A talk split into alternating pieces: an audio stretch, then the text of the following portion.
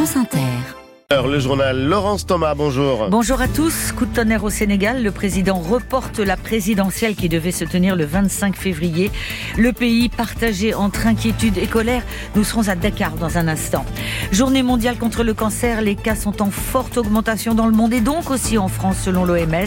Il faut davantage encore de dépistage. Nouvelle hausse du gaz en vue, 5,5% en juillet prochain. C'est le coût de l'utilisation du réseau qui va augmenter. Mais c'est une bonne nouvelle pour la planète. Emmanuel Vargon, la présidente de la commission de régulation de l'énergie, nous dira pourquoi. Et puis Facebook a 20 ans aujourd'hui. Le réseau social est souvent décrié comme has-been. Les jeunes qui ont grandi avec restent très attachés à la plateforme. À 9h10 sur France Inter, Interception vous emmène en Ukraine à l'aube d'une troisième année de guerre. Nos envoyés spéciaux se sont rendus sur la ligne de front aux côtés de civils mobilisés, épuisés mais déterminés. Grand reportage à écouter donc juste après le journal. France Inter. Inquiétude de la communauté internationale pour la première fois depuis 1963. Une présidentielle au suffrage universel direct est reportée. Ça se passe au Sénégal, pays ouest africain présenté comme un îlot de stabilité sur le continent. L'annonce a été faite hier par le chef de l'État, Macky Sall, alors que le scrutin devait avoir lieu le 25 février. À Washington, le département d'État a déclaré que les États-Unis étaient profondément préoccupés par cette annonce. Au Sénégal, cette nouvelle est un véritable coup de tonnerre et notamment chez les jeunes. À Dakar pour France Inter, le reportage d'Antoine Gignot. La stupeur se voit sur son visage. Devant l'hôtel où il travaille, Adémossar vient d'apercevoir l'alerte sur son téléphone portable et le report du scrutin. Ça, c'est la première fois au Sénégal qu'on assiste à ce genre de report d'élection. Donc là, Macky Sall vient de trahir. On veut le changement radical. On ne veut plus de ministres qui détournent des milliards. On veut un autre système vraiment plus honnête. Et moi, s'il y a des manifestations à faire, moi, je vais sortir, je vais laisser mon travail sortir. Parce que là, mon pays a besoin de, de, de jeunes on est dans un pays démocratique et ça doit continuer. Cette mobilisation générale des jeunes, c'est aussi ce que réclame l'opposition sénégalaise. Les camions et bus de campagne qui devaient partir cet après-midi vers la province prévoient de converger vers le centre de Dakar. Souleymane Gay fait partie du secrétariat exécutif du FRAP. C'est un coup d'État institutionnel et euh, aujourd'hui, euh, ce qu'on appelle tous c'est vraiment l'unité, parce que c'est une douche froide qui a été administrée à tous les démocrates, donc toute l'opposition, toute la société civile. Et ce combat a commencé par la rue pour se mobiliser pour bloquer ce report-là. Une mobilisation qui doit se faire dans le calme, précisent la plupart des responsables politiques, pour éviter la violence, particulièrement en Casamance, où les affrontements du mois de juin dernier entre jeunes et police ont fait huit morts. Antoine Gignot à Dakar pour France Inter. La présidentielle en France, c'est en 2027 et Xavier Bertrand se déclare déjà candidat. C'est ce qu'il annonce dans une interview à Ouest France. Je n'ai pas changé d'ambition, j'ai appris de mes erreurs, assure le président des Hauts-de-France, qui avait échoué au premier tour de la primaire de la droite en 2022. Xavier Bertrand entend mener un combat contre Marine Le Pen et veut prendre le départ avant tous ses concurrents à droite. Marie Mollet. À droite, l'ambition intacte de Xavier Bertrand n'était un secret pour personne. Il vise l'Élysée en 2027. Il n'a pas perdu la foi, griffait un cadre LR il y a quelques jours. Mais pourquoi déclarer sa candidature maintenant, plus de trois ans avant la présidentielle, au détour d'un samedi soir On m'a posé la question, répond Xavier Bertrand à France Inter. Je ne veux plus tourner autour du pot. 2027, je m'y prépare. Avec son mouvement Nous France, son créneau droite sociale toujours, candidature précoce pour aussi remettre son nom dans l'atmosphère et tenir la dragée haute à son rival, Laurent Vauquier, présenté par beaucoup comme le futur candidat naturel des LR. Alors parmi les proches de Laurent Vauquier, depuis hier soir, on ne retient pas les flèches. Bertrand fait de la mousse pour ne pas sombrer dans l'oubli, tacle l'un d'entre eux.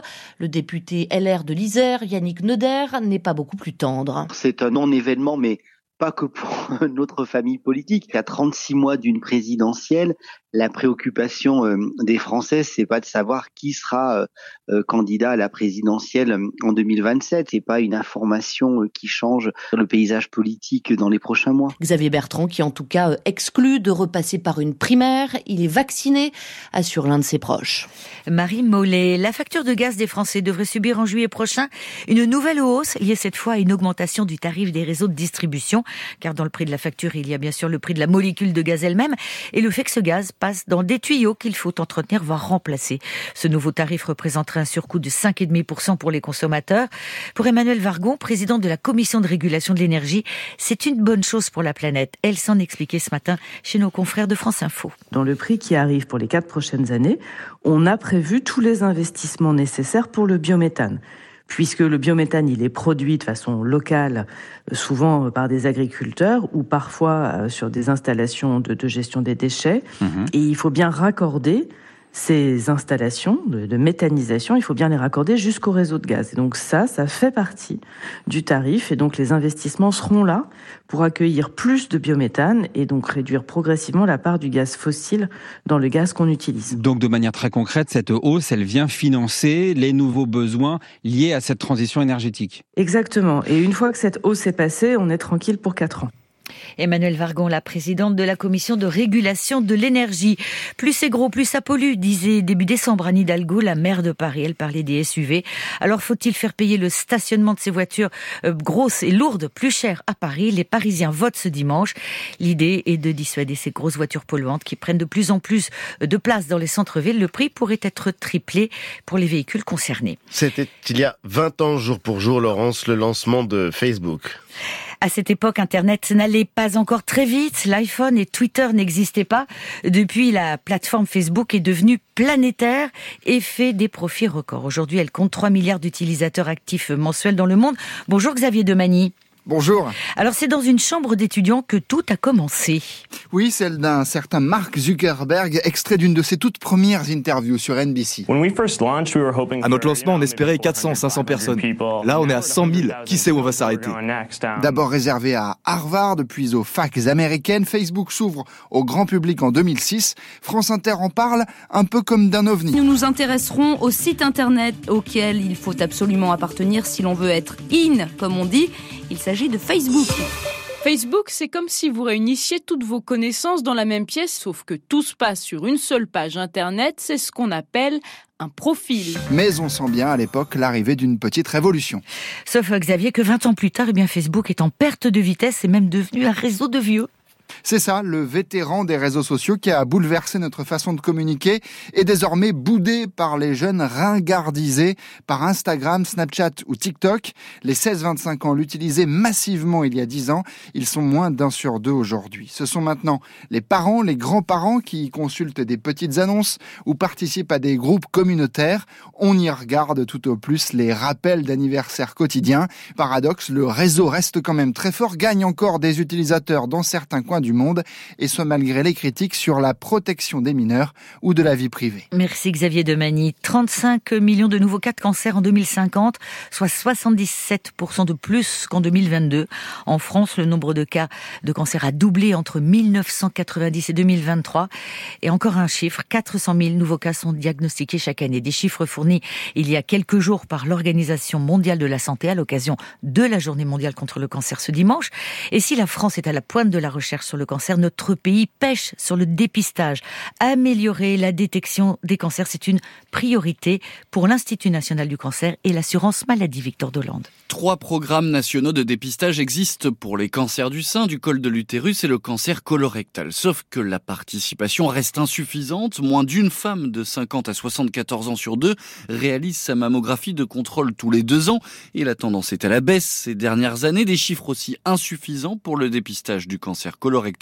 Thierry Breton est directeur général de l'Institut national du cancer. Si on prend l'exemple du dépistage du cancer colorectal, on a un taux de participation qui est aujourd'hui de 34%. Il faut s'imaginer, hein, donc euh, si on augmentait la participation de 34 à 65%, eh ben on aurait un peu plus de 5000 cancers en moins et 6000 décès en moins. Car détecté tôt, un cancer se guérit mieux avec des traitements et des séquelles généralement moindres. La marge de progression en matière de dépistage est très importante, d'autant que les Français n'y sont pas opposés. On voit qu'il y a une très très forte adhésion des Français. Hein. En fait, ce qui pêche, c'est le fait de passer d'une intention à euh, la réalisation d'un dépistage. Donc c'est vraiment ce sur quoi nous travaillons. Notre objectif, c'est de vraiment faire en sorte que la vie des Français soit la plus facile. C'est pour ça que bah, il y a des euh, possibilités de commander son kit en ligne quand on est sur le dépistage du cancer colorectal, qu'on peut aussi prendre des rendez-vous en ligne. C'est vraiment vers ça qu'il faut aller. Par courrier, mail, SMS, l'assurance maladie compte renforcer les contacts avec les Français dans les prochaines semaines pour les encourager à se faire dépister. Victor Dolande. Et c'était le journal de Laurence Thomas. Il est 9h10 sur France Inter. La météo avec Vitacitral TR+, des laboratoires Acepta. Gel réparateur pour les mains abîmées par le froid, les gels hydroalcooliques et les lavages fréquents. En pharmacie et parapharmacie. Céline Dacosta, encore un ciel bien couvert sur toute la moitié nord ce matin. Oui, c'est vrai, avec de faibles averses le long des frontières du nord, du vent près des côtes de la Manche. Pour la moitié sud, beaucoup de brouillard encore sur le quart sud-ouest. Soleil pour les autres avec Mistral et Tramontane près de la Méditerranée. Pour les températures, c'est toujours doux, toujours doux pour la Hmm. saison d'aujourd'hui. Surtout sous les nuages. Donc, pour la partie nord, 7 à 12 degrés, déjà 10 degrés à Paris.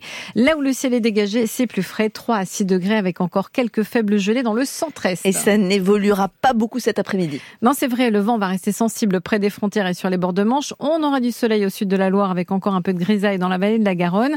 Mais on aura quand même une légère amélioration, j'y vais prudemment, hein, de la Bretagne, Pays de la Oui. Loire jusqu'au Lyonnais, où on pourrait avoir quelques éclaircies. Pour les températures, euh, toujours printaniers près de la Méditerranée, 15 à 19 degrés en moyenne. Estivale même dans les Pyrénées-Orientales, où on attend 24 degrés à Perpignan. Pour Bien le sûr. reste du pays, ça va rester doux comme hier, avec une moyenne de 10 à 15 degrés. 10 à Paris et donc combien à Madrid? 16 qu'on à Madrid cet après-midi. Bon, écoutez, ça alimente en tout cas la réflexion. Merci Céline Dacosta. Et un immense merci aux équipes du 6-9, à la réalisation Marie Merrier, Anne-Laure Cochet et Louis Audebert, à la rédaction en chef des journaux Yann Gallic, assisté de Nicolas Sabat, à la programmation musicale Juliette L'Orphelin, à la documentation Maël Paul Sinelli, à la programmation des invités Mathilde Clatt et Élodie Royer, à la coordination Carline Desrosiers, au standard Emma, Inès, Yaël et Bénédicte. Dans un instant sur Inter, le magazine Interception.